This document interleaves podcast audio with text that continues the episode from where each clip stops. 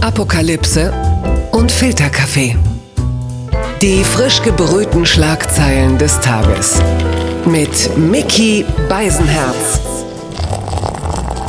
Einen wunderschönen guten Morgen und herzlich willkommen zu Apokalypse und Filterkaffee, das News Omelette. Und wie jeden Montag, Mittwoch und Freitag habe ich mich sehr früh hingesetzt, habe ein bisschen die Schlagzeilen und die Meldung des Tages kuratiert, um zu schauen, was vom Gesprächswert ist. Und ich muss mich auch heute nicht alleine mit mir selbst unterhalten, wobei Leute denken, das wird er auch hinkriegen. Nein, bei mir ist eine Frau. Sie ist Journalistin, Moderatorin und jüngst mit dem Podcastpreis ausgezeichnet für das tolle, tolle, tolle Interviewformat Deutschland 3000. Ich bin froh, dass sie da ist. Die Nemesis von ARD-Programmdirektor Volker Harris, Eva Schulz. Guten Morgen, Miki. Guten Morgen, Eva. ja, dieses Thema hatte ich ja sehr beschäftigt und das ist doch schön, dass es ein, nicht, dass es nicht nur Twitter gibt, sondern ein Podcast, äh, in dem man sich mit sowas auch befassen kann. Ähm, da hast du auch Lust drauf, ne? oder? Ja, natürlich. Lass loslegen. Ich habe mir zwar keinen äh, Filterkaffee gemacht, ich bin Team äh, Tee, aber das macht mich genauso wach. Okay, wir kommen erstmal zu einem anderen Thema äh, mit einer Person, da muss man zugeben, die erregt uns noch ein bisschen mehr als Volker Harris. Das werden wir gleich sehen. Hier ist die Schlagzeile des Tages. Der Merkur schreibt, nach George Floyds Tod 75-Jähriger von Polizei zu Boden gestoßen. Trump reagiert mit rigoroser Anschuldigung. Ja, US-Präsident Donald Trump hat einem 75 Jahre alten Demonstranten, der von Polizisten in Buffalo auf den Boden gestoßen und dabei am Kopf verletzt wurde, nun eine mögliche Nähe zur Antifa-Bewegung unterstellt. Ja, also er hat äh, bei, bei Twitter, gut, wenn man sagt, Donald Trump hat bei Twitter etwas geschrieben, dann zuckt man sowieso immer ein bisschen zusammen. Wirklich? Zuckst du noch? Ja, nein, eigentlich nein, nein, wirklich nicht. Tatsächlich, tatsächlich nicht. Also wir kennen ja die Bilder ähm, von den Protesten in Buffalo, als Polizisten einen älteren Mann einfach umgeschubst haben. Der ist dann zu Boden gefallen, blieb liegen und hinter seinem Hinterkopf bildete sich eine Blutlache. Und Trump twittert halt, der Mann sei ein Antifa-Provokateur und er sei auch härter gefallen, als er gestoßen wurde und behauptet, und er zitiert im Grunde genommen eine russische Verschwörungstheorie, dass dieser Mann womöglich versucht habe, Kommunikationsausrüstung der Polizei zu sabotieren. Äh, also das ist, äh, ja. also einige sagen, äh, dass der Sauerstoffgehalt da unten im Bunker wohl äh, immer, immer weniger wird bei Trump. Hast du das verfolgt? Ja, wahrscheinlich startet er auch bald seinen eigenen Telegram-Kanal. Also es ist wirklich, ich finde, das, das Schreckliche halt, dass der, der findet, glaube ich, keine andere Möglichkeit mehr, davon abzulenken, äh, dass, oder von der Botschaft der Demonstrierenden abzulenken in den USA. Ne? Nachdem ja. er irgendwie seinen Militär nicht auf die hetzen konnte, weil die sich dann gegen ihn gestellt haben und gesagt haben, äh, Moment mal, du kannst hier nicht einfach einfach äh, uns die, die verfassungsmäßigen Rechte unserer Bürgerinnen und Bürger einschränken lassen, konnte er sich ja schlecht noch an die Spitze dieser Proteste setzen. Und jetzt, glaube ich, versucht er die auf jede noch so absurde Weise zu diffamieren. Und was wir jetzt hier auch schon wieder machen, ist, dass wir eben genau darüber reden, anstatt über das, wogegen da demonstriert wird. Ja. Und ja, insofern gelingt ihm das noch, aber mit eben immer absurderen Methoden. Das ist wirklich schrecklich. Ja, er versucht, glaube ich, wirklich auch nicht mehr Unentschlossene noch irgendwie zu überzeugen, sondern setzt wirklich knallhart einfach auf, auf seine Stammwähler. Und er, er, er, hat jetzt zuletzt auch noch die großartige Arbeit der, Zitat, weltbesten Polizei gelobt. Damit ja. meint er übrigens die amerikanische. Und er will jetzt auch wieder Rallyes und Massenveranstaltungen. Denkt sich wahrscheinlich auch, ja gut, wenn man schon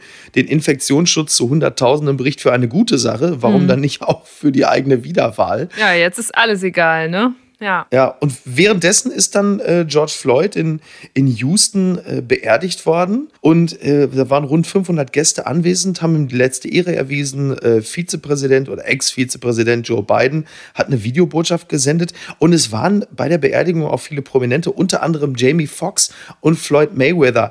Das ist also mal wirklich, das, und so absurd ist das Leben manchmal. Hättest du dem George Floyd vor drei Wochen gesagt, dass irgendwann mal bei seiner Beerdigung Floyd Mayweather oder Jamie Foxx anwesend wären, mhm. äh, hätte er gesagt, immer, aber da siehst du auch, niemand ahnt, wo die Reise für einen persönlich hingeht. Dass er jetzt auch jemand ist, der die Massen auf die Straßen bringt, in diesem Fall ja im positiven Sinne, das ist es ist wirklich absurd, Ja. wie die Dinge sich entwickeln. Es gibt dieses Video von ihm, hast du das gesehen, wo er seine Tochter auf den Schultern hat und da geht es auch irgendwie so um, äh, ja, who's gonna change the world? Daddy's gonna change the world. Und das hat so eine, ja, ganz traurige Wahrheit erfahren, dieses Video. Es ist total verrückt, wenn man sich das heute anschaut. Ja, und in Hamburg äh, wird jetzt wohl ein Fall wieder neu aufgerollt.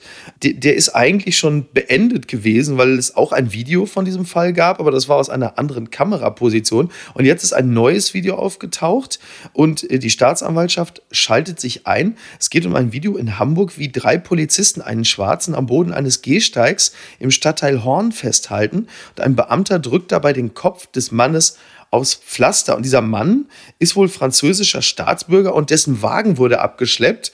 Und äh, der hatte dann wohl versucht, den Ort des Geschehens äh, sich davon zu entfernen. Und daraufhin kam es zu dieser Situation und das Ganze wird jetzt neu aufgerollt. Also du siehst, äh, die Polizei steht unter verstärkter Beobachtung. Ja, das ist ja prinzipiell nichts Falsches. Ich glaube, wir müssen aufpassen, dass wir sie jetzt nicht auch äh, verstärkt irgendwie pauschal ab, ähm, aburteilen. Ja. Aber das finde ich ist ein guter Effekt dieser Proteste, dass man da eben auch mal genau hinguckt und schaut, wie kann man das noch verbessern. Also verschiedene Politikerinnen und Politiker fordern ja jetzt eben auch zum Beispiel so ähm, für Rassismus sensibilisierende Trainings bei Institutionen und, und Organisationen wie der Polizei. Das kann nicht so falsch sein, gerade wenn man von solchen Fällen hört. Das hat mich überrascht.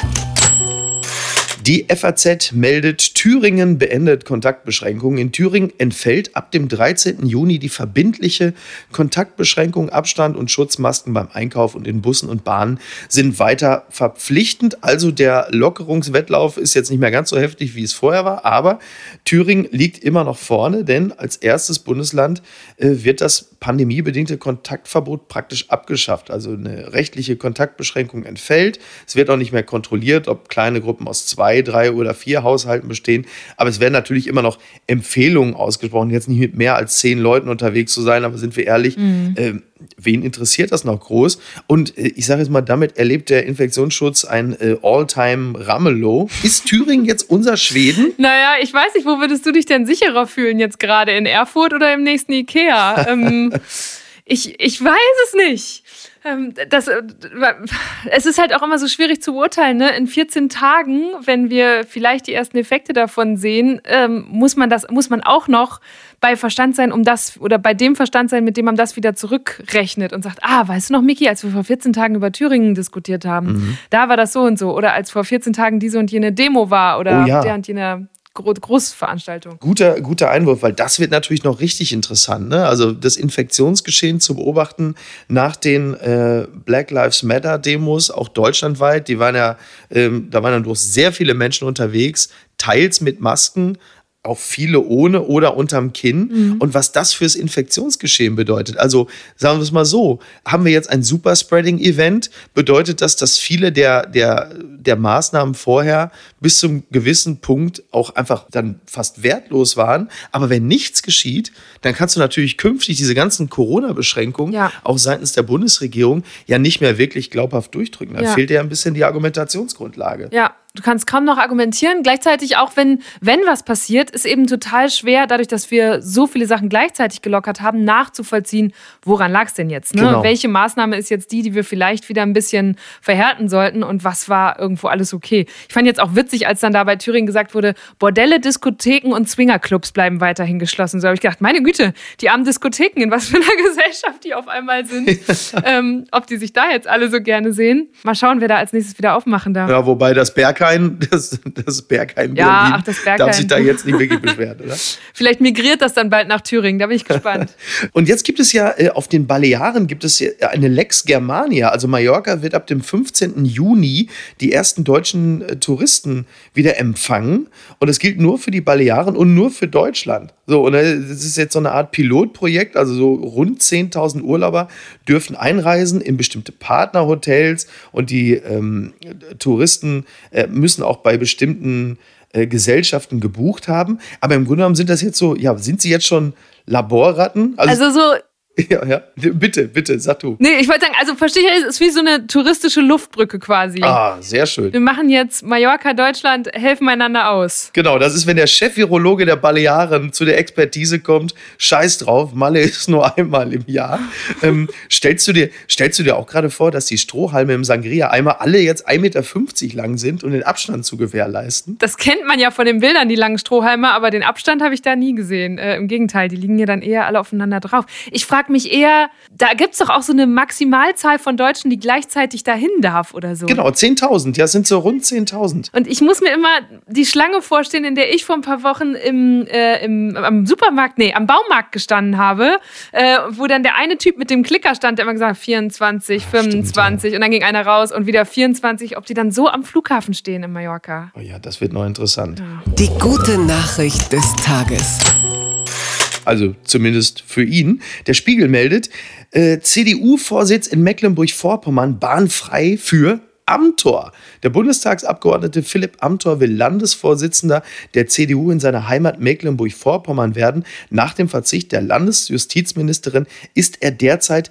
der einzige Kandidat und er hat schon erklärt, also er kann auch nicht ausschließen, Spitzenkandidat bei der Landtagswahl im nächsten Jahr zu werden. Und unter gewissen Voraussetzungen, die SPD steht äh, in Mecklenburg-Vorpommern nicht mehr so gut da, könnte er tatsächlich es ist natürlich noch alles sehr spekulativ, hm. aber er könnte der jüngste Ministerpräsident ever werden. Philipp Amthor ist in meiner persönlichen Wahrnehmung ja so ein bisschen der Anti-Trump. Also Trump ist ein Achtjähriger im Körper eines Mit-70ers. Bei Amthor wirkt es auf mich oft umgekehrt. Du hast ihn ja im Rahmen von Deutschland 3000 interviewt. Ja. Was ist das für ein Typ? Oh du, der ist eigentlich ähm, in vielerlei Hinsicht so, wie er auch rüberkommt. Mhm. Also wirklich ein, ein alter Mann gefangen im Körper eines sehr Jungs. Aber da steht er ja auch zu. Und ich finde das auch, nachdem ich ihn da getroffen habe, total akzeptabel. Also ich denke mir so... oh, total akzeptabel haben, ist aber auch lauwarme Cola, ne? Ja, da hast du recht. Ich wollte halt rausfinden, bei Philipp Amthor war für mich so die Leitfrage, was bedeutet denn eigentlich konservativ heute noch? Gerade mhm. wenn ein so junger Mensch von sich behauptet, konservativ zu sein. Und dadurch ja. wurde das so ein ganz interessanter Schlagabtausch. Und ich habe für mich so mitgenommen, dass ich mir denke, ich bin eigentlich dankbar, dass wir jetzt eine Riege von jungen Politikern und Politikerinnen haben und zwar aus nahezu allen Parteien, sei es jetzt ein Kevin Kühnert oder gerade auch wieder sehr präsent eine Aminata Touré oder eben aus der Union so ein Philipp Amthor, die doch schon sehr inhaltlich getrieben daherkommen. Also ja. Philipp Amthor ganz sicher auch ein Machtpolitiker, der sehr genau weiß, wie er da seine, seine Fäden und seine Trümpfe ziehen und seine Trümpfe spielen muss in, in dieser Partei. Aber der ist mir schon auch vorgekommen wie jemand, der sehr, sehr viel arbeitet und sehr tief in seinen Themen drin steckt. Eine, wie ich finde, eine wirkliche Bereicherung für den Bundestag, weil ein sehr guter Redner. Zumindest das, was ich gesehen habe. Ja, doch, auf jeden Fall. Das glaube ich auch. Man muss sich aber natürlich bewusst sein, jetzt auch gerade, glaube ich, als ein Wähler, Wähler in MacPom, wo er tatsächlich sehr beliebt ist, obwohl er, glaube ich, nicht mal halb so alt ist wie das durchschnittliche Unionsmitglied da, ähm, dass der natürlich nicht lange in der Landespolitik bleiben würde. Ne? Also jetzt, nee. ich glaube, dieses Ministerpräsidentenamt wäre praktisch für ihn, weil er dann sehr schnell mit Ende 20, Anfang 30 viel Erfahrung vorweisen könnte. Mhm. Ähm, aber der, ist, der zielt doch mindestens auf Innenminister. So. Sag mal, wird er wird noch schneller vom Ministerpräsidenten zum Kanzler als Markus Söder? Ne? oh Gott, oh Gott.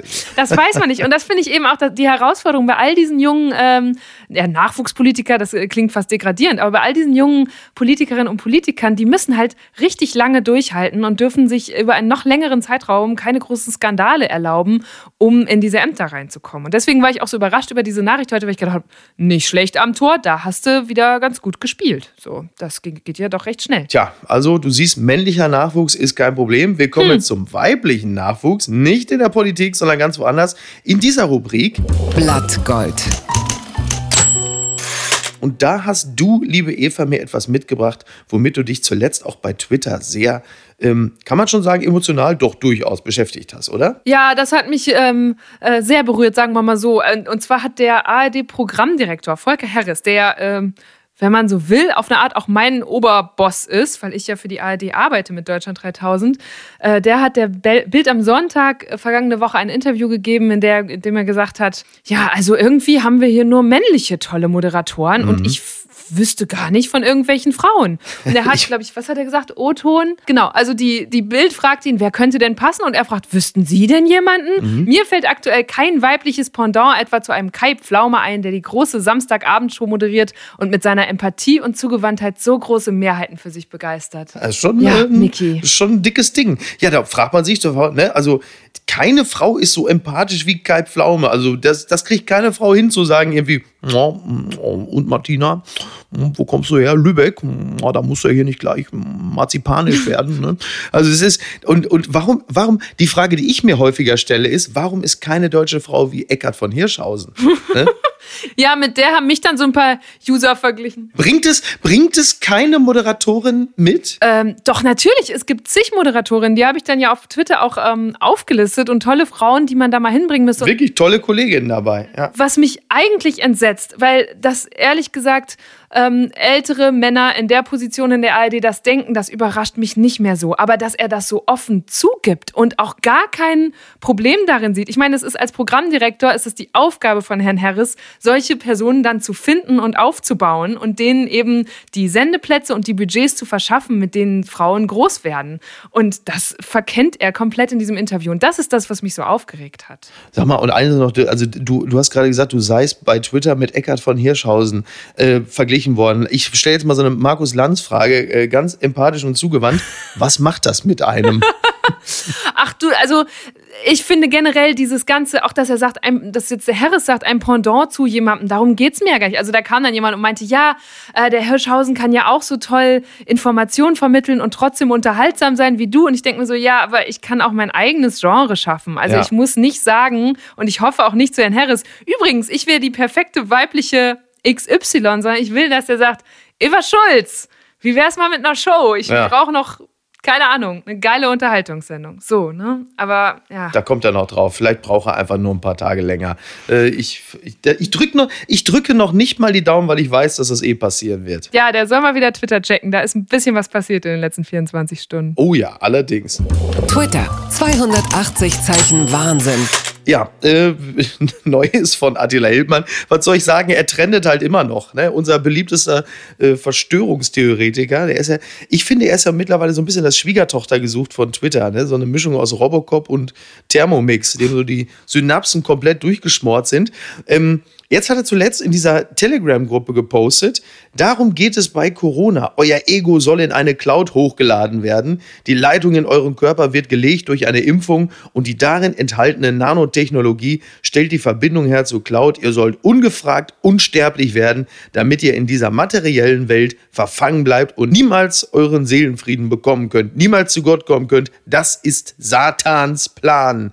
Und ähm, der Unterschied zwischen der Telegram-Gruppe ähm, und dem, wo er hin muss, ist die Telegram-Gruppe, äh, die ist offen und nicht die geschlossene, weil das ist jetzt schon langsam, also jetzt mal ernsthaft, und darf man das überhaupt noch verbreiten und posten? Oder ist es nicht wirklich schon so, dass man sagt, da ist so viel Betreuungsbedarf? Man müsste mal wen anrufen, ne? Ja, oder? Ja, ich weiß auch nicht, wie ist das denn dann, wenn Attila Hildmann in der Cloud hochgeladen ist? Also vielleicht wäre das auch gar nicht so verkehrt, weil man ihn dann irgendwie zurücksetzen könnte oder so. Ja. Ähm, das ist so die letzte Hoffnung, die ich langsam für ihn habe. Vor allen Dingen, ich weiß gar nicht, ob sein Ego überhaupt in die Cloud passt, wenn man so die letzten Jahre verfolgt hat. Ja, stimmt. Sprengt alle Serverkapazitäten. Ja, und, und das, was er da gerade geschrieben hat, also das, was hinter Corona steckt, das ist ist doch eins zu eins der Plot der Serie Upload. Das heißt, der wird jetzt einfach in den nächsten Tagen immer irgendwelche äh, Serienbeschreibungen von IMDb einfach posten. Wahrscheinlich äh, morgen steckt dann hinter Corona, dass alle, die von Corona befallen sind, in die Wüste fahren und Crystal Meth kochen. Oder so. Ja, aber man weiß auch, was dabei rauskommt. Zwei von zehn Sternen. Maximal. und jetzt kommen wir zur letzten Rubrik des Tages. Gewinner des Tages. Und das ist unser gemeinsamer Freund Tommy Schmidt, denn Veronika Ferres folgt ihm jetzt bei Twitter. Mehr kann man noch im Leben nicht erreichen, oder? Oh, wow. Ja, Grüße an Tommy. Herzlichen Glückwunsch. Gott, oh Gott. Folgt die dir auch schon, Miki, eigentlich? Ich muss gleich mal nachgucken. Ähm, Ich weiß es gar nicht, um ehrlich zu sein, aber ich behaupte jetzt mal nein. Okay. Ne? Eva, wenn du das nächste Mal wieder hier zu Gast bist, haben wir das bis dahin geklärt, okay? Ja, bis dahin haben wir sie quasi klar gemacht für dich, zumindest auf Twitter. Genau, und ich verlinke dich so lange mit Hardy Krüger Junior. Was hältst davon? Okay, das ist wahrscheinlich ein Deal. Okay. Eva, das war sehr schön mit dir. Komm doch bitte wieder, wenn du magst. Sehr gerne. Ähm, ich trinke jetzt meinen Tee noch aus und äh, starte in den Tag. Du hoffentlich auch. Ich wünsche dir dann bald schon. Ja, doch. Nee, ich wünsche dir einen guten Tag. Und ich wünsche dir Post von Volker Harris, aber nur die gute. Danke. Mach's gut. Bis denn. Ciao. Ciao. Apokalypse und Filtercafé ist eine Studio Bummens Produktion mit freundlicher Unterstützung der Florida Entertainment. Neue Episoden gibt es jede Woche montags, mittwochs und freitags. Überall, wo es Podcasts gibt. Nein, sie folgt mir. Sie folgt mir tatsächlich. Wirklich?